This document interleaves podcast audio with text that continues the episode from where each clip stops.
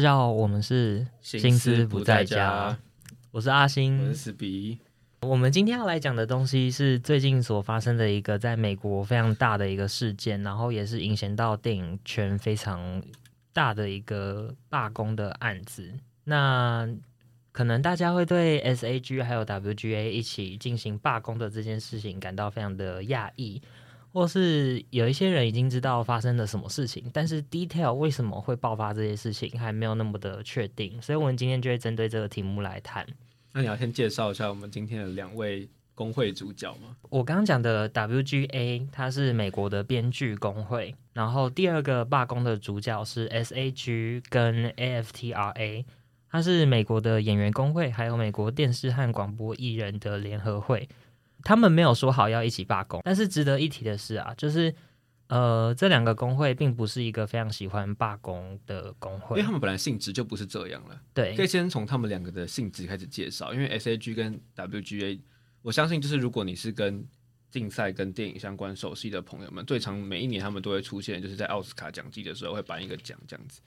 甚至 SAG 的那个颁奖典礼做的蛮大型的，他们那个。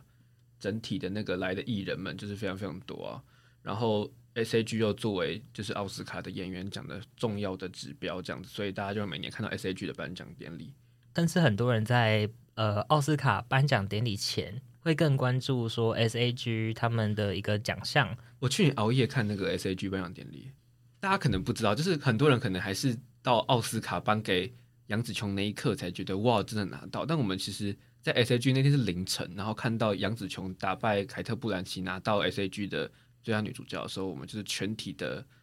就是哇，历史真的要改变的那一刻，就是因为我们就是知道 SAG 的那个结果对于大家来说有多重要。然后 Jamie Lee Curtis 的翻盘也是在 SAG 就发生了，所以去年的四个演员奖其实都跟 SAG 是重叠的，就是四个都颁给最后奥斯卡的得主这样子。其实我之前在自己的现实动态有问过大家，就是 SAG 的工会的工到底是。工作的工还是公开的公？那其实答案是公开的公，然后还蛮多人答错。那其实跟他的性质就有关系，因为大家看到他们现在在罢工，就会觉得他们很像工作的工那个工会，因为那个工作的工那个工会就是非常喜欢罢工。那不是因为他们喜欢罢工的问题，是因为哦那个工会如果翻成英文的叫 union，然后 union 就是本来就是因为他们是因为他们有共同的利益，所以他们就会自发组成一种社会团体这样子。因为我们公民以前就学，他们都是在同一个雇主底下的工作的一群员工。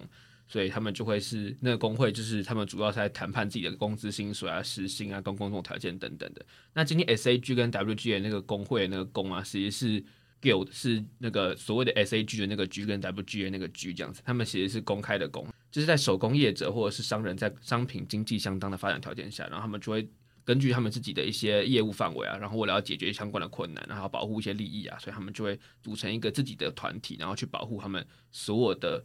同业的所有东西，这样，那所以大家可以理解，SAG 跟 WGA 他们其实不只是罢工争取利益，他们同时可能会有奖金，然后他们可能会呃鼓励自己的同业在这一行里面，然后 WGA 会呃。像其实可以提到，去年为什么 WGA 并没有印尼设定的女妖，然后所以他们原著剧本在奖季就掉了，因为当时印尼设定的女妖好像听说啊是没有跟着 WGA 一起做编剧相关的签约的，所以他们等于是丧失了 WGA 资格，所以他们就无法竞赛，所以应该是说等于他们在签约相关编剧的过程中都需要 WGA 这个工会进行一些辅佐，或者是去监督一些条约跟契约这样，所以他们可能会保护自己的。会员们到很高的程度，那就是所谓公开的那个工的工会给我在做的事情，这样子。这一次的罢工之所以会闹得比较大的，并不是因为这两个工会他们有联合起来要一起罢工，而是一开始它其实是比较小型的一个罢工。那 WGA 上次在罢工的时候已经是十几年前了。但是比较特别的是，WGA 跟 SAG 有曾经一起罢工过，那已经是在一九六零年。当时候的一个罢工的原因，是因为就是家用电视还有一些录影带的发展，它有起来。所以可以说，他们的罢工很多时候都是因为社会进行了一些很大的变动，所以他们才开始。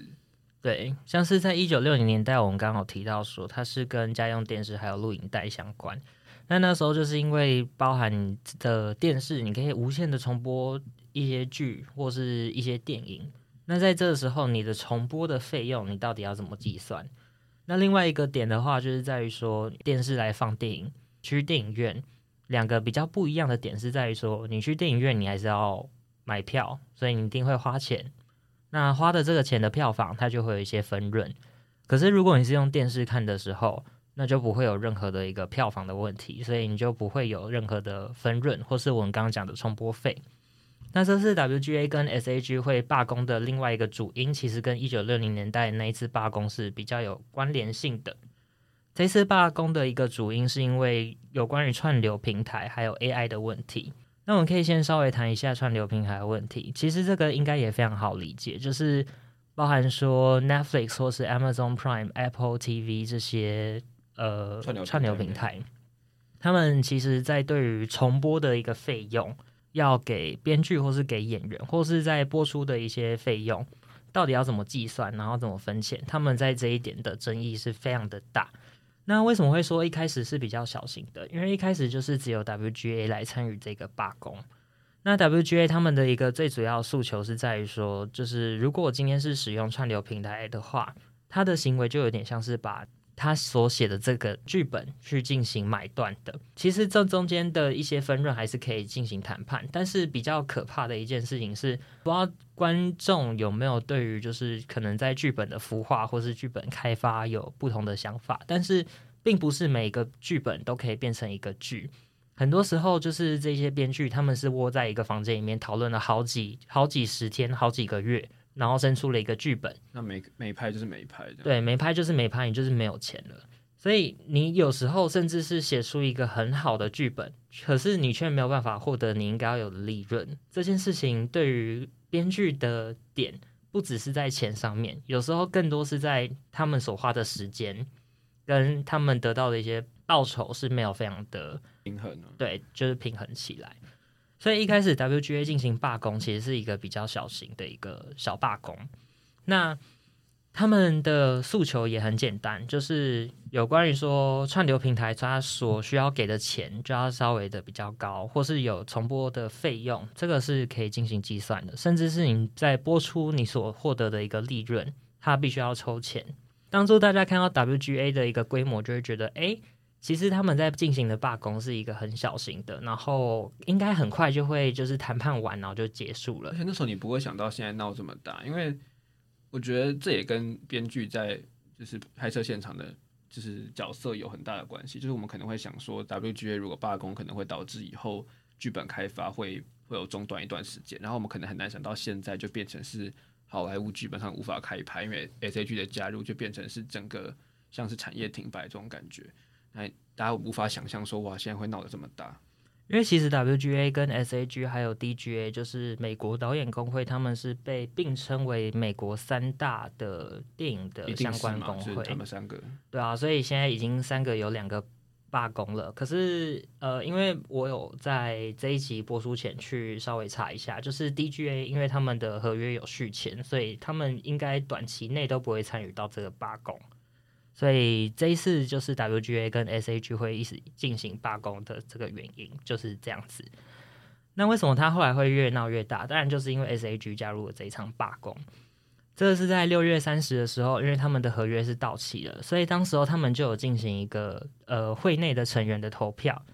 那参与这一个罢工，它并不是过半这么简单，他们甚至是有九十八 percent 的人参与了投票，然后。甚至有快要接近一百 percent 的人是支持要参与这个罢工的，其中有很多站出来的很大型的演员，像是 Tom Cruise 他最近的那个不可能的任务，或是 Margot Robbie 他也有呃芭比的这一部电影，然后甚至是在整个奥斯卡或是整个电影圈里面非常举足轻重的一个演员梅丽史翠普。那其实梅莉史翠普一开始很早期，他们在公开他们要罢工的时候，他就很早就署名了。然后包括像去年的女配角得主 Jamie Curtis，还有小丑的演员这样子，那他们都一开始就是因为他们毕竟举足轻重，所以他们一开始就站出来说他们支持这场罢工。甚至你也可以想象是 SAG 一开始就找到他们，让他们等于是作为一个代表性的人物站出来说他们愿意支持这场罢工，所以就会开始很多底下演员就会开始跟进这样子。所以其实就是 S A G 的罢工加入之后，W G A 跟 S A G 几乎让整个呃在可能美国的片场，它几乎是停摆的状态。因为 SAG 他们的合约里面，就是他们的罢工，甚至有一个联署的相关内容，是你不可以参加任何的影视作品的拍摄，你也不可以参加任何的首映、宣传或是采访，然后你不能参加任何的粉丝所办的一个活动，甚至是你在社群平台，像是 IGFB。你宣传作品，你按赞某一篇文章都不行。按赞我觉得有点模糊，但是确实是不可以拍摄影片跟发自己相关作品的文章。对，你包含叫别人去看这一部电影也不行，这个是都是被他们规定清楚，就是你不能参与的一个东西。所以这一次大家印象会比较深刻的，应该是奥本海默跟芭比在英国的首映，那么就离开了。对，就是他们不止把首映的日期往前提，而且是甚至是奥本海默。他们在走完红毯之后，所有的演员就立刻的离开，然后导演诺兰那个时候就开了玩笑，就说：“哦，对啊，他们要赶快回去参与这场罢工。”所以其实整个可能像是电影圈里面的人都非常的支持这一个罢工的行为，然后他们也必须要符合这些规范，导致于说很多人都认为在美国的一些电影上面，它的票房会受到很大的影响。甚至是在日后的一些上映的部分，也会影响到奖季的判别。那有一些电影进行了一些延期，这我们后续会再进行一个讨论。那至于说 SAG 为什么要参与这一场罢工，其实它跟 WGA 的诉求有点类似，因为在 WGA 它第一个最大的诉求就是在于串流平台。那他们也不是完全的，就是说串流平台不给钱，然后他们就立刻罢工。其实他们中间有跟一些串流平台来进行协商的动作。后来串流平台是说他们没有钱，像是 Netflix 还有 Amazon Prime，他们发表声明其实就还蛮类似，就是说意思就是说他们其实在开发这些东西中间的损耗，那个钱跟他们所获利的东西是打不平的。甚至前一阵子大家应该比较有印象是就是。Netflix 在台湾的一个规范，它有进行一个更动，就是你可能是家庭的方案，它就要多收你一笔钱。这个其实也是在可能会跟呃串流平台的一些政策是相关联性的。至于说他们涨了价之后，会不会把这些钱分给演员，或是分给一些工会，这件事情还需要再观望一下。其实他们也是跟这些串流平台沟通了一阵子之后，才确定说就是他们要进行这个罢工。那如果大家还印象很深刻，差不多在四年前还是五年前的时候，那时候史嘉蕾·乔安森他就有跟呃黑寡妇的续集有一个争议的案件。这个争议的案件是认为，就是因为那个时候比较风靡的就是 Disney Plus 这一个串流平台，就是 Disney 开始做了他自己的串流平台。那那时候他们为了要吸引一些人的订阅，他们采取的方案就是这一部电影它不只会在院线上映。它可能再隔几天，或是甚至是同步，它会直接在 Disney Plus 进行一个上片的动作。那这个应该非常好理解，就是你今天去看电影的时候，你一定会花钱买票，所以你就会有票房，那票房就会进行一些分润的动作。可是如果你是用串流平台，你就有点像是你每一年付了一笔钱，然后就把它买断，你看越多电影，就等于说你赚到越多钱。所以在这种情况，史嘉蕾·乔韩森它里面的一些合约里面就会有一些资金的一个纠纷，像是我原本可以赚到多少票房，但是因为你 Disney Plus 上了我的片，使得我的票房下降，所以我的票房分润就下降了。那因为这样的原因，所以史嘉蕾·乔韩森他就跟 Disney 这一家公司。闹到上法院，我觉得可能在 Disney 他们的方面就觉得说他们赢不了这场官司，然后有可能如果跟演员硬杠的话，这样的一个观感也不是很好，所以他们就走了庭外和解。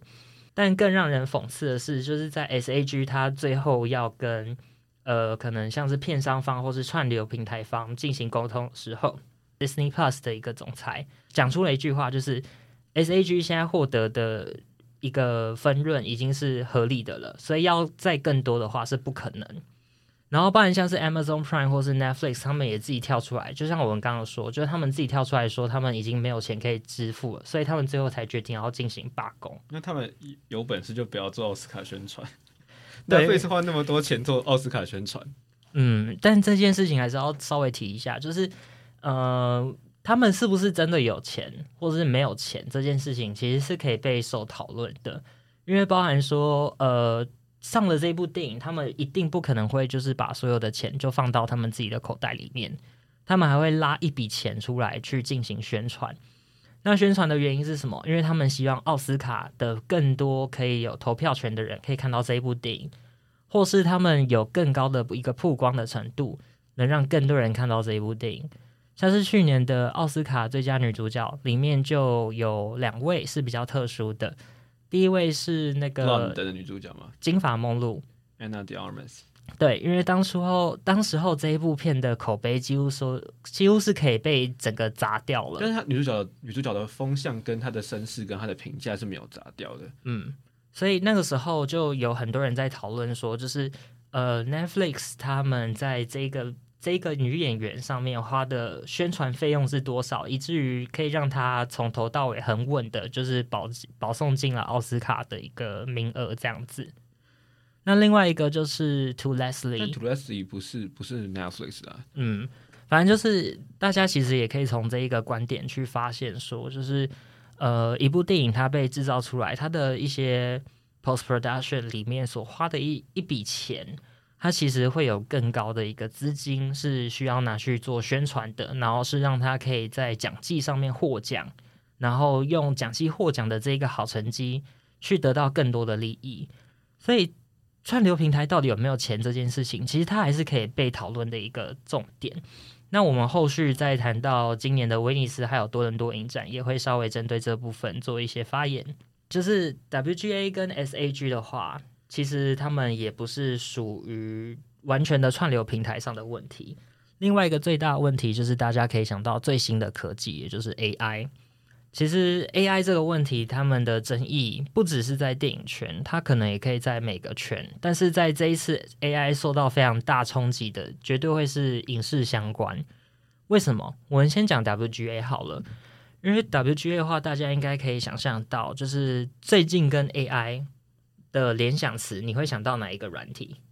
？ChatGPT。对，所以如果我今天要求 ChatGPT 帮我写出一个剧本。然后我就直接把这个剧本拍出来，这是可以的。应该也有很多人都玩过 ChatGPT，就是 AI 它的一个限制没有那么的多了。所以如果你要用 ChatGPT 去写一个剧本出来的话，不是一件非常困难的事情。所以 WGA 针对这个的冲击是非常大的，但是他们并不是完全的反对 AI 哦，因为他们真正的诉求并不是就是你不能用 AI 取代我，而是。大家可以稍微想一下，我刚刚所讲的这个例子，就是可能你在台湾的连续剧那些狗血八点档，你是可以看到这样的规格的。但是你会买票来支持就是 ChatGPT 所写出来的剧本吗？很难吧，对不对？需要那些专业的编剧做润稿。对，他们的诉求就是，你不能因为这个原本是 AI 所写出来的东西，你就要说我必须要用更便宜的价格来帮你进行这个润稿，这是不正确的。其实这个概念没有很难懂，就是它有点类似像是改编剧本的概念。我如果今天有一个剧本，然后这个剧本我要进行改编的话，编剧拿到钱就应该要是改编剧本所进行创作费用的那一笔钱。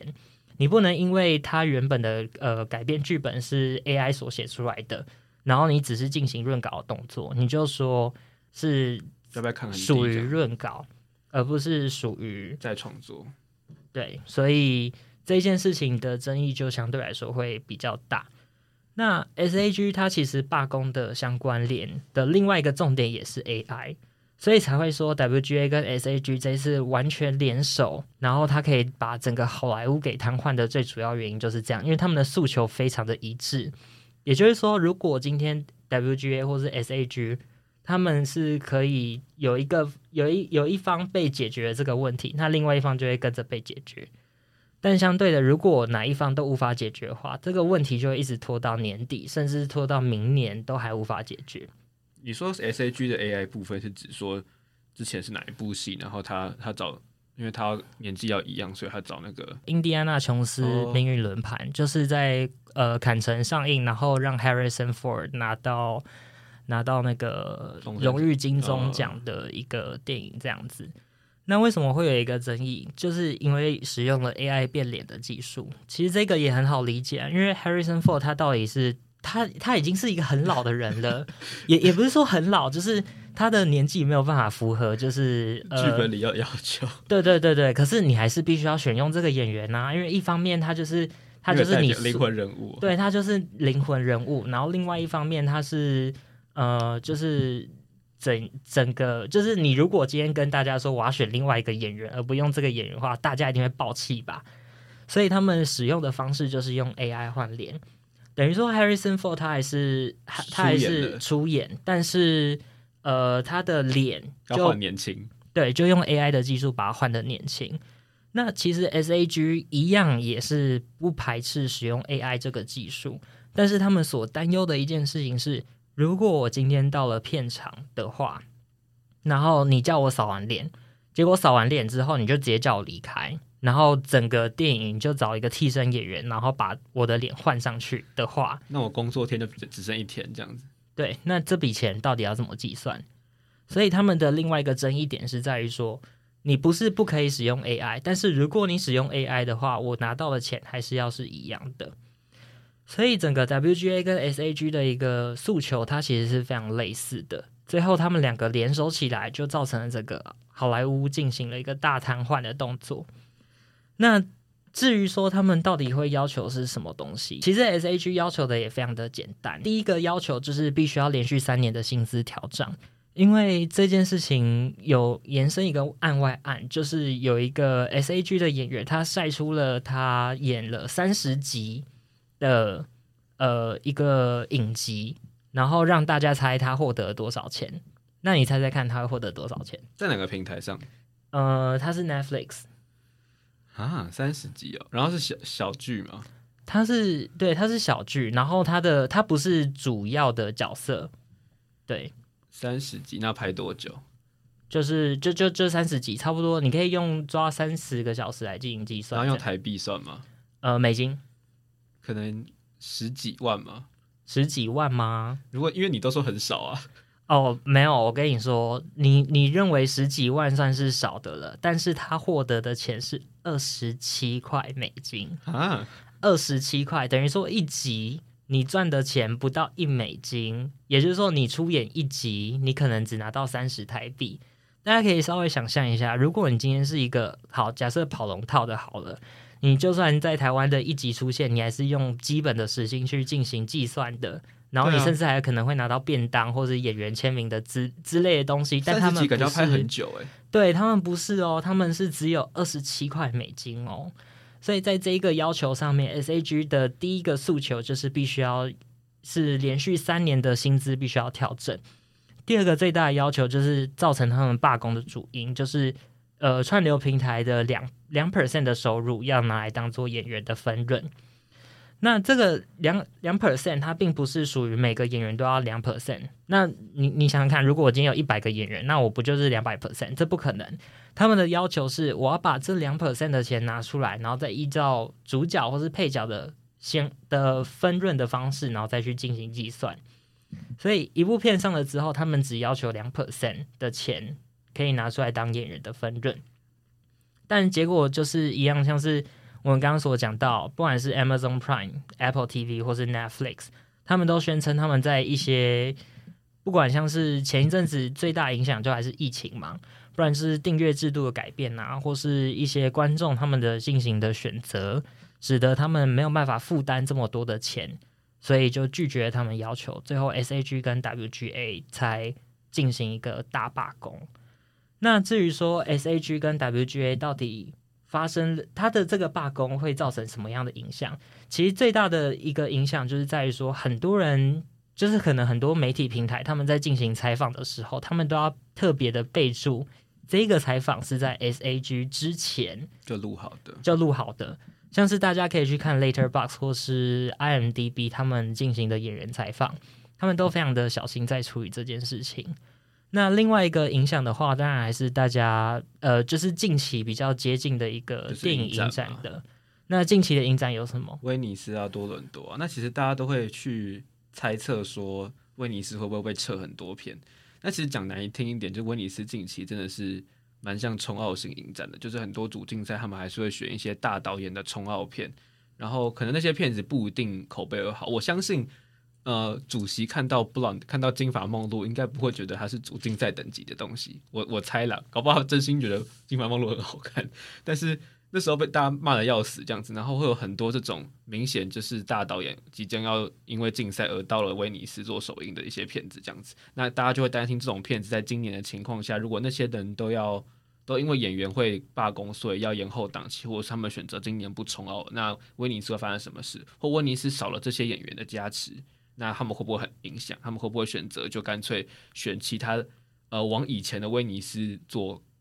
做靠拢，或者是他们就干脆用其他的方式做替换这样子。那后来其实是算幸运吗？还是我也不知道算不算幸不幸运？就是最后好像结果就是他们也证实说，只有原本的开幕片的 Challenger 就是卢卡的新片，应该是翻为挑战者了吧？确定了。然后他们就最后决定延档期到明年的春天这样子。那因为开幕片的呃撤换，所以他们就换了另外一部，就是也是主竞赛的开幕片。诶，原本那个 The Challenger 不是主竞赛，这样他们就换了一部他们主竞赛的。的影片作为他们的开幕片这样子，然后其他的像原本我们也不知道沙丘二原本会不会去威尼斯，这我们我们未知。但是你就看到其实其他的威尼斯主竞赛还是有非常多蛮惊喜的东西，像大卫芬奇，或者是看到像 Bradley Cooper 的 Maestro，然后他们或者是卢贝松进主竞赛是比较少影评人猜到，但是他看起来，因为他这部片虽然是挂法国，但他也是预告片也是全英文，所以他应该也是。呃，即将要做冲奥的准备，这样子，那看到有非常多奥斯卡的种子们都在，还是在主竞赛亮相，这样子，那应该也没有到不好了。就是最后我们还看到威尼斯开出这么漂亮的名单，这样子。那其他一些不是威尼斯影展的片，比如说，欸，其实我们之前也讨论过《饥饿游戏》会不会撤档。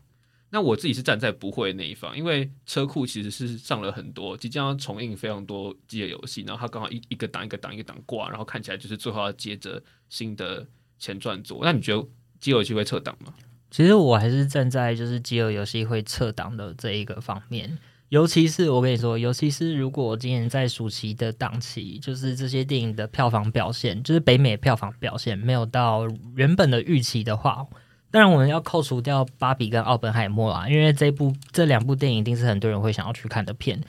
那扣除这两个就是比较大的一个片，如果他们的票房是不好的话，我觉得甚至到年底这些片都会有撤片的动作，然后甚至你在威尼斯首映的片也有可能会拖到就是明年初，他们能够宣传才会上。对，他们要能够宣传这些片，他们才会选择要把这些片来进行一个上映的动作。可是那时候我对《饥饿游戏》保持乐观的态度，是因为《饥饿游戏》的演员们其实不是。呃，麦卡斯为主，尤其是最近这两个新演员，就是当然女主角是有自己的号召力，但是我觉得，呃，整体来说，饥饿游戏的新片应该是不会那么卖演员的。那如果不会那么卖演员的话，或许他们就不一定需要演员的大力宣传。所以我那时候是保持比较乐观的态度，是因为他们卡斯的问题这样子。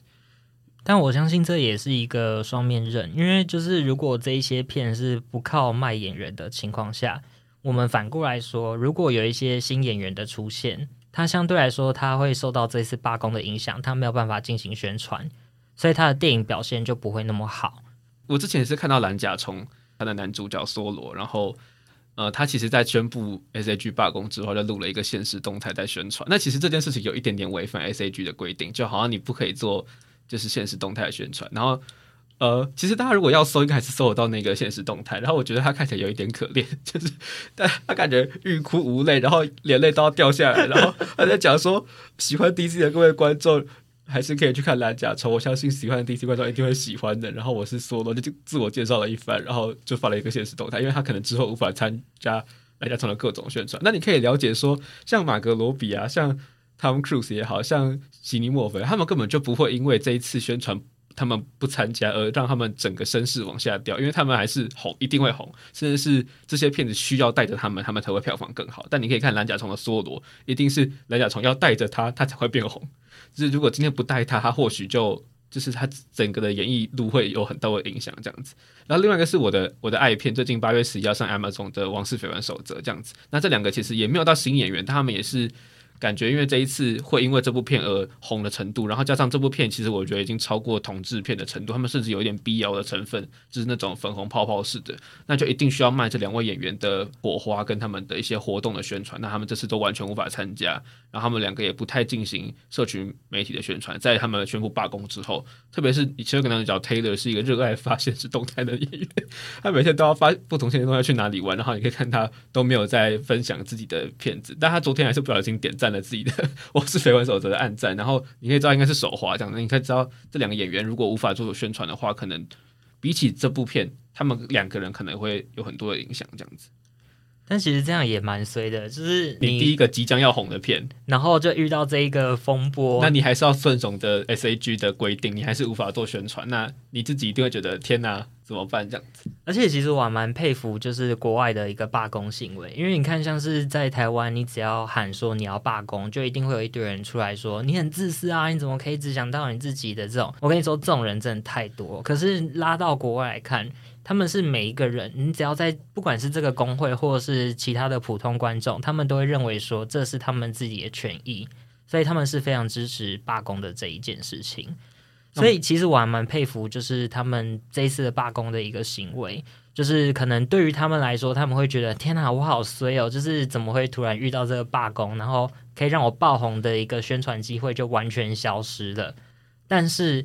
呃，从长远来看，其实他们整个大众的氛围普遍是支持这个罢工的，也认为这是他们必须要应尽的一个权益。这样子，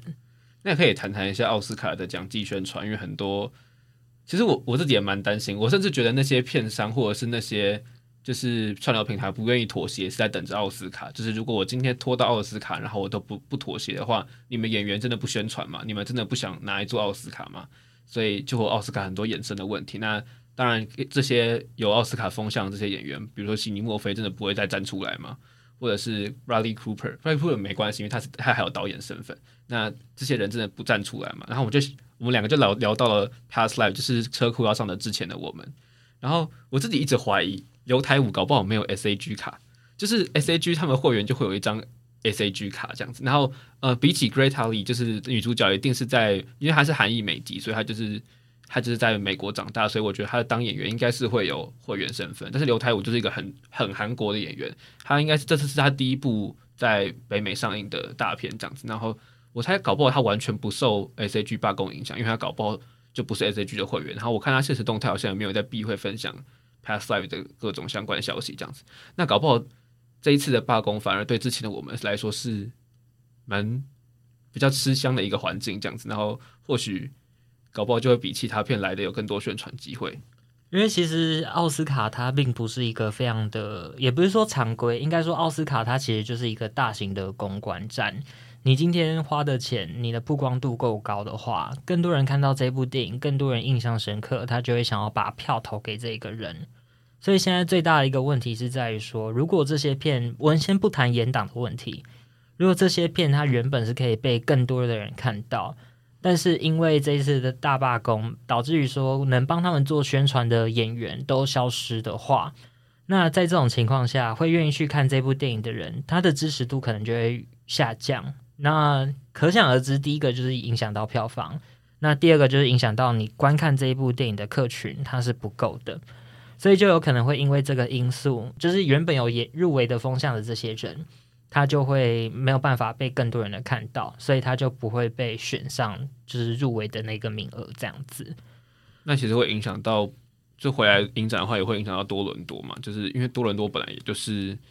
蛮蛮奥斯卡风向的影展，因为他们的首映要求其实是偏低的，以他们这么大型的影展，他们首映要求只有北美，其实是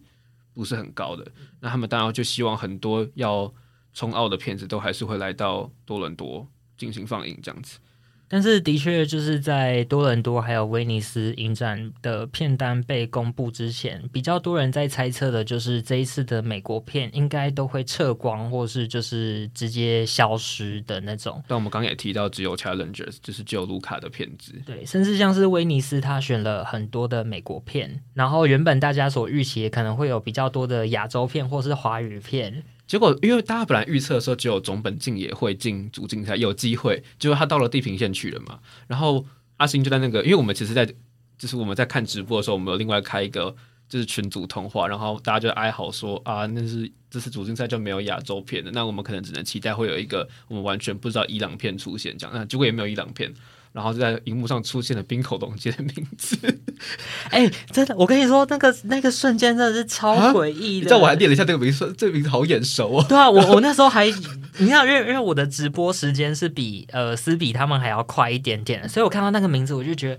这个名字怎么跟冰口龙介好像？然后我还把它打在 Google 上。哎，等一下，它就是冰口龙介。冰口龙介有芯片了。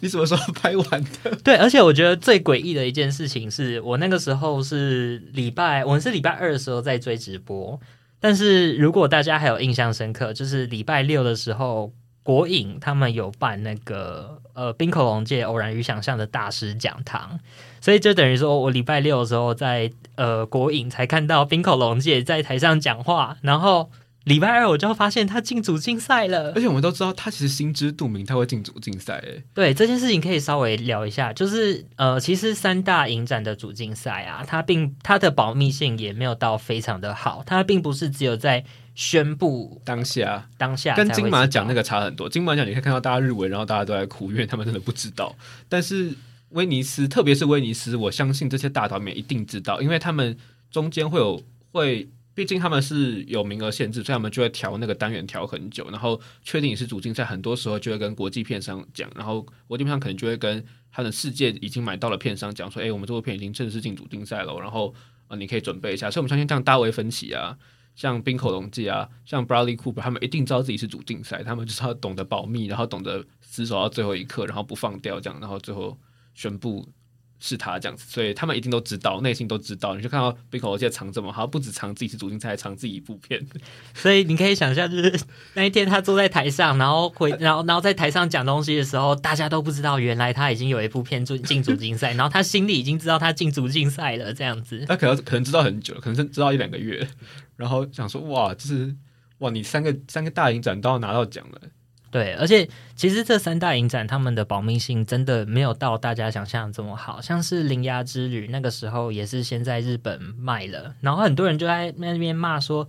为什么台湾隔了这么久，这几个月才上映这样子？因为他要去威尼斯，没有他要去柏林，所以大家可以想象到，其实《铃芽之旅》早就已经接到柏林跟他们说，哎，你们入选主竞赛喽，所以他们必须要把国际首映的资格。交给柏林来进行应演，所以那时候蛮酷的，就是刚好台湾在柏林颁奖前有一天的时间可以看到抢先场，然后那天抢先场就是你可以看到柏林主竞赛的机会，然后觉得人生真的是没什么机会可以在三大影展颁奖前看到主竞赛片，而且还不是在现场，你在你自己的。地方，我在我家信义区的那个电影院看到一个柏林影展主竞赛晚上要颁奖的作品，他说超酷的，我没有什么机会做这种事情，我还不用飞柏林一趟就看到主竞赛的竞赛片。而且我跟你说，另外一个更吊诡的一件事情，就是我们刚刚讲的威尼斯跟柏林的保密性都很好。另外一个很可怕就是坎城也有发生类似的事情。你还记得坎城是哪一部日本片吗？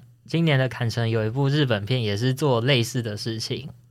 哎、欸，我突然失忆耶！今年是枝裕和啦，失之愈合，失之愈合怪物。我跟你说，这个很，我昨天在聊天的时候，我才发现一个非常可怕的事实，就是失之愈合的怪物，他进了坎城的主竞赛，但是他应该就很早期已经知道他进了主竞赛，一定是啊，他就是砍城之子啊，几乎是。对，但这这其实不是一个重点，最大的重点在于说，就是去年大家还有没有印象？就是。是枝裕和有来台湾讲，就是金马的大师课程这样子。然后那时候板垣玉二有一起来台湾，嗯，后来他们回日本的时候，金马就有 PO 一张两个人一起吃饭的照片，而且他们有张合照是在成品的外面的那棵树，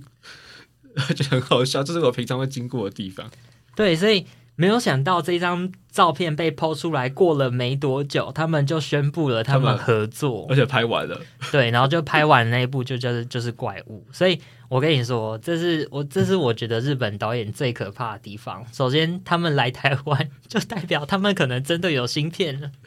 然后另外一个点就是，他们真的很会保密，就是可能他们被通知到他们的芯片已经进了主竞赛。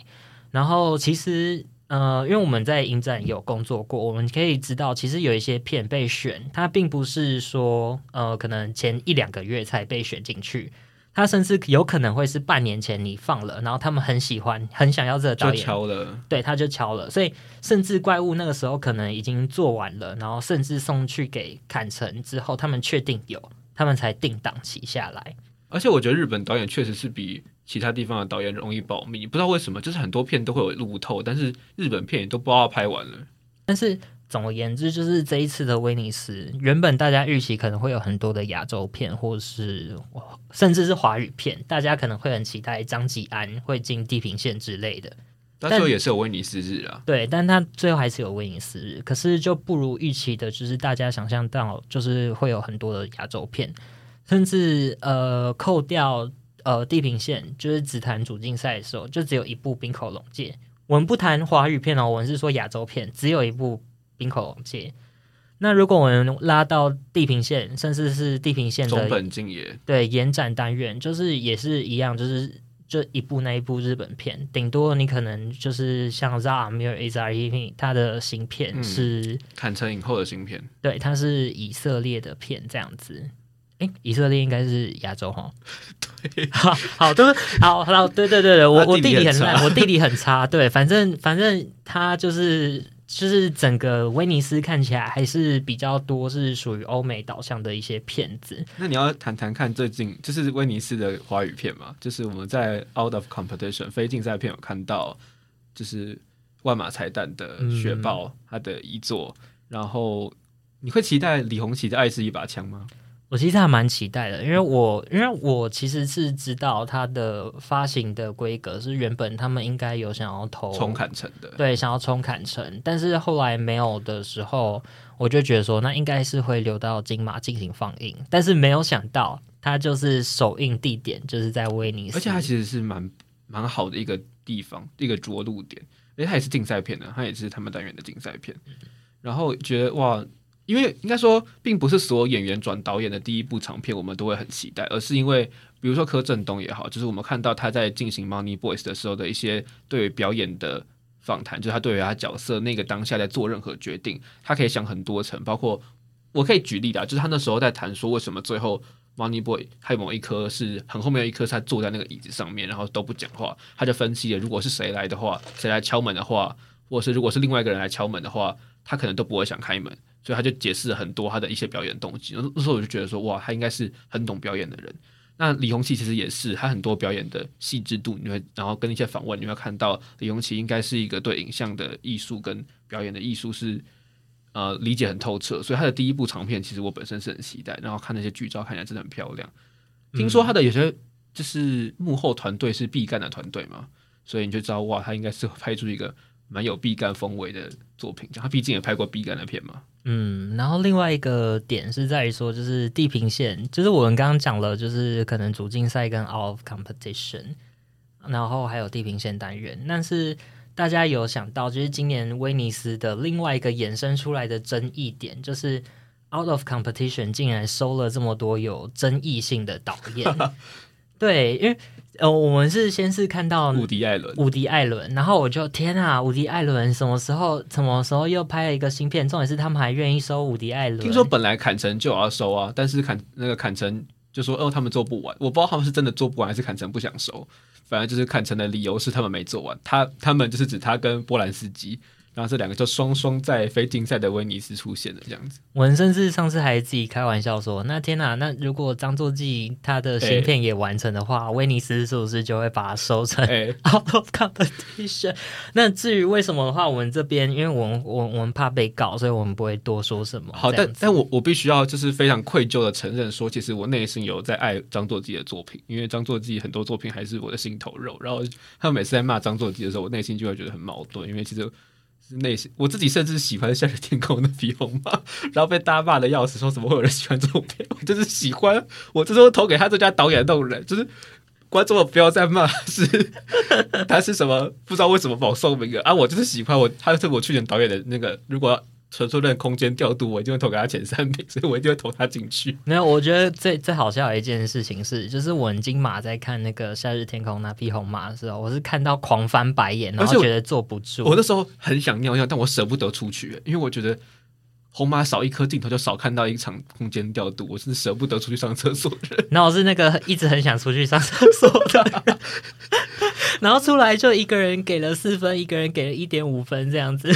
好，但是因为张作骥导演其实也刚拍完嘛，然后我觉得，我觉得六十可能赶不上，那或许他可能明年就会让大家看到他的新片这样子。嗯，所以其实威尼斯这一次另外一个最大的争议点，就是包含很多的国外的 reviewer，他们有在针对这件事情进行讨论，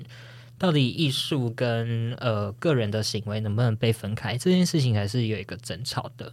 但是另外一个威尼斯的最大的变革，当然还是就是你就算收了这么多的美国片，你还是没有办法就是在首映的红毯看到这么多的演员。其实评审也是吧？对，评审很多。今年主竞赛评审就特别找了，连演员都是一个是舒淇嘛，一个是那时候双手的温柔的男演员，就是男主角。那你可以看到这两个应该都是不太受 SAG 的影响的演员，所以他们其实在评审的选择应该也是费尽了心力。才找到这两个可以撑起红毯的大明星，这样子。再加上，其实 SAG 的罢工那时候真的很很秘密、很低调在进行，所以这件事情被爆出来之前，没有什么太多人知道。那反而总而言之，就是威尼斯的一件事情是，大家可以不用期待，可能你会在红毯看到哪些巨星，或是爱马仕都应该是不会来的。对对对，类似的这种行为，但我还是很期待大卫芬奇的。新片就是，我是真的很期待，因为我甚至是前一天在跟朋友聊天的时候，我们就讲说，天呐，我真的超级期待大卫芬奇的芯片，不知道他会不会进主竞赛，然后他就真的进了，大家是大叫的程度，对，真的是大叫。可是即便演员缺席这么多，其实今年威尼斯影帝影后还是非常非常竞争，且都是大明星的竞争。那如果大家有机会可以去翻一下那些演员表，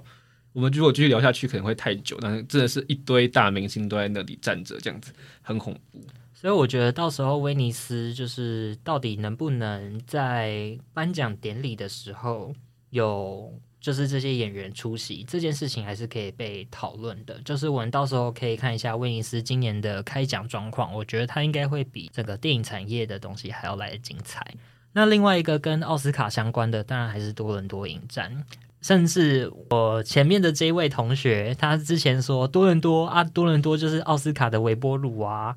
因为每一年多伦多影展，他们都还是会选一些冲奥的片来进行。他们的观众票选奖确实是很重要啦，就是这不可否认。但是就是老实说，虽然大家都说多伦多片单很精彩，精彩归精彩，但其实你不会惊吓。就是那个惊吓度是少很多的，因为你会知道这些片就是即将要去奥斯卡的片，那他们在多伦多放映有一种是势必的问题。那当然你身为观众很幸运，但我就是看不到多伦多的片，所以我就会觉得哦，看起来就是没什么惊吓度这样子。像是我们在录音的前一天，多伦多才宣布开幕片，他们的开幕片是宫崎骏。对，你说惊吓其实也不惊吓，因为宫崎骏今年的奥斯卡风向非常非常好，甚至如果有在关注奥斯卡竞赛的朋友，应该会知道，蛮多人在吵他入围最佳导演的，就是毕竟是最后一部了这样子。我觉得有蛮多人还是有这种情怀的。那我们只是等他在哪里北美着陆而已。那他最后选了多伦多作为开幕，其实也没有到很意外，毕竟先前他呃，如果是小道消息，他确实也拒绝了坎城跟威尼斯的主竞赛这样子。多伦多这一次的其实也没有太大的影响，就是包含他所开出来的一个片单，其实也是蛮漂亮的。嗯，甚至我们可以发现有很多值得期待的作品，像是理查林克雷特他的新作也是要在多伦多直接进行首映，然后像是 Viggo Mortensen 啊，或是伊森霍克这些比较著名的演员，他们转为导演的新作品也要在多伦多进行一个上映的动作，所以到时候他们参与多伦多的身份。反而不是以演员的身份，反而是以导演的身份来。有人在吵啊，有人在吵 Bradley Cooper 该不该出席啊？因为他他的编他他应该是有同时是编剧嘛，嗯，然后是他还是演员，所以他等于是如果他兼三个身份，他罢工了两个，那他还可以出席嘛？他只能以导演身份出席，但其实也是蛮贵。有人觉得他干脆不要出席，但是我觉得难度偏高了，毕竟他的片都在威尼斯做主竞赛。对，然后包含这次的多伦多，其实有还蛮多比较有趣的片子来进行放映，所以到底多伦多有没有被受到很大的影响？其实这件事情还是可以被讨论的。主要是因为多伦多它的性质，就是刚刚斯比有提到，其实他们的性质是你只要是北美首映的话，他们都可以收。那对于我来说，因为我是一个很喜欢看短片的人，然后包含一些短片竞赛也会稍微的关注一下。多伦多其实一直都是，例如说美国的短片创作者，他们想要达到资格的时候会选择的一个影展放映机制。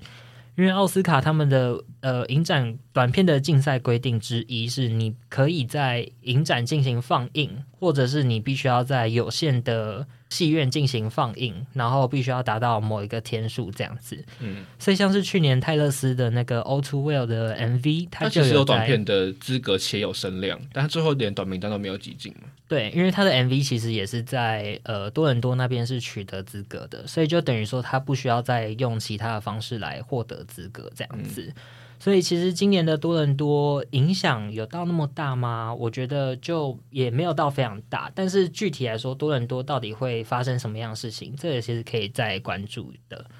然后另外一个就是，像我觉得我们还是要稍微平衡一下视角，就是因为我们讲了很多威尼斯跟多伦多的坏话，但是实际上真的是这样没错。因为像是多伦多，他们也会选映很多的外片。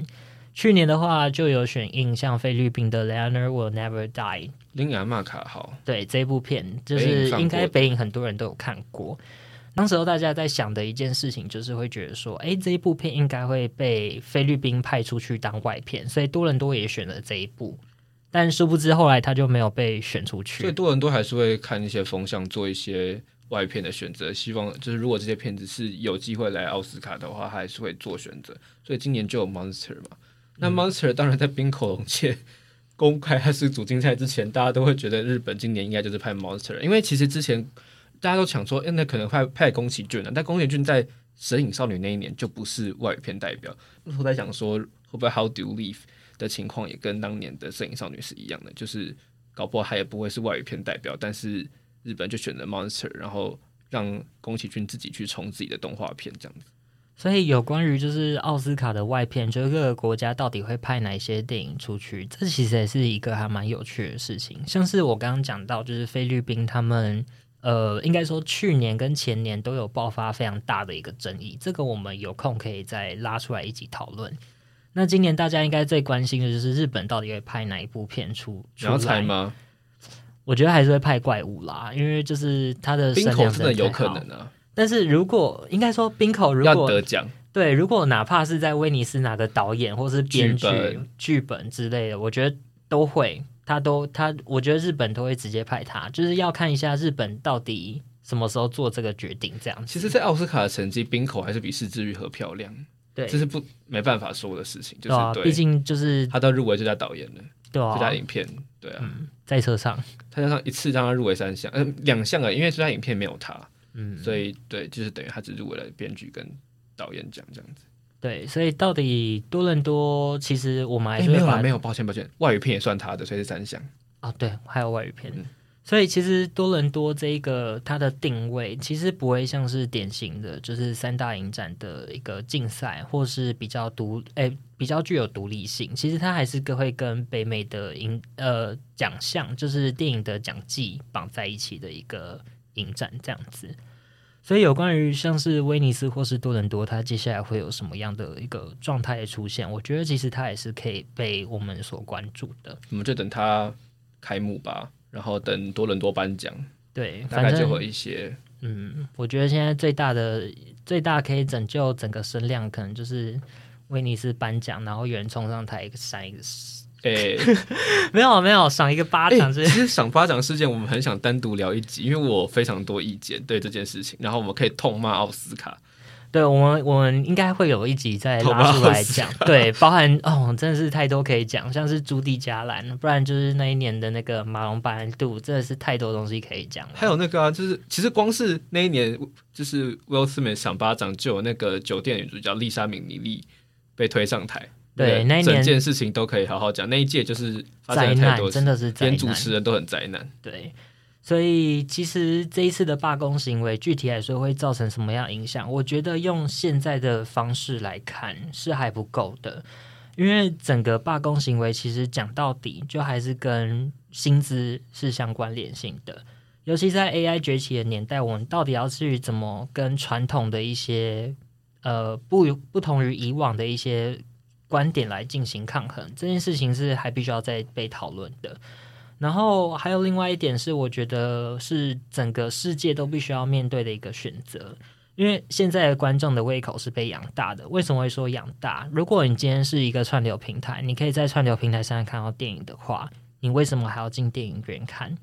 甚至在今年的金马奇幻影展，昆汀·杜皮尔的新片那个抽烟很逊会让你咳嗽，他就好好吐槽，就是其实这就是一个物理原理嘛。你去电影院看，你不是用一个更大荧幕看，你只要把你的手机往前往你面前拉的话，其实那个也是一个大荧幕啊。所以，到底观众会不会因为串流平台的一些改变机制，然后选择要去电影院看这件事情，也可以是被关注的。因为我觉得在后疫情的时代，大家的观影习惯其实都已经被改变了。像是我们可以看到这几年的票房表现都没有的没有非常好，甚至是疫情都已经结束了一段时间了，票房还是没有回温的迹象。如果今天观众的胃口被养大，然后愿意付钱的人是更少，像我们刚刚有提到，就是 Netflix 它要改变它的政策，来让家庭方案的价格是变高的。如果演，如果连我们这些人都不愿意去付更多的钱来支援的话，能不能让 SAG 还有 WGA 获得他们想要的东西来结束这一场罢工？我觉得这还是可以去值得去关注的一件事情。这样子。我自己的观点啦，我是认为说，如果今天这些串流平台选择涨价，但是这些涨价的钱最后会回到这些真正付出的创作者上面的话，我是很乐意做这件事情的。因为我认为，就是这些电影的创作，其实都还是来自于这些创作者他们自己的表现，那他们就应该要获得他们应有的一些待遇。这当然是我自己的看法，但是具体来说，整件事情到最后会怎么发展，或是大家的看法是什么？我觉得其实还要等时间的理清。那现在最大的影响应该就是到年底，我们会看看有没有其他的新片会上映。那如果没有上映的话，应该就是还是会走疫情的那一套，就是会放很多数位修复的片。对对，真的真的会这样哦，因为我那时候很期待《金甲部队》的数位修复版上映，结果他们就不上映了。可是我觉得搞不好，因为很特别是。台湾的下半年反而是国片的大旺季，对，所以搞不好国片可以抵到很多场次，因为毕竟我们知道国片创作者也是要赶金马死线嘛，他们应该对只剩几天就要交件了，所以。就是他们的，他们交完东西之后，差不多就是年底上这样子，搞不好的时候可以补平一些东西。所以我甚至会觉得说，这件事情对于华语创作者来说，不一定会是一件坏事的原因，是因为如果这些新的片没有办法进来的话。